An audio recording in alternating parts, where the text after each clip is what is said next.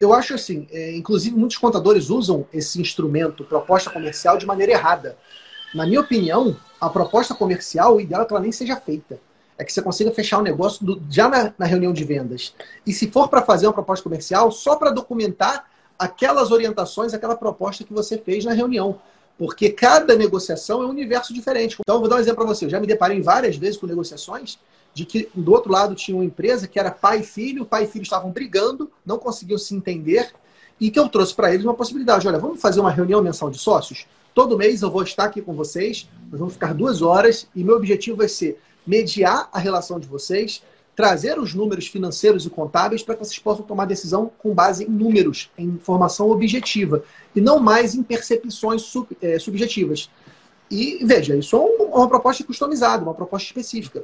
Nesse momento que a gente mostra para o empresário que a gente pode trazer soluções para as dores dele, a gente se torna único. E aí ele vai Sim. ser capaz de pagar mais para a gente, porque ele vai valorizar nosso serviço. Agora, se você tem uma proposta padrão, você está se igualando a todo mundo. E aí o serviço contábil vira um commodity, e as commodities cada vez as pessoas querem pagar mais barato.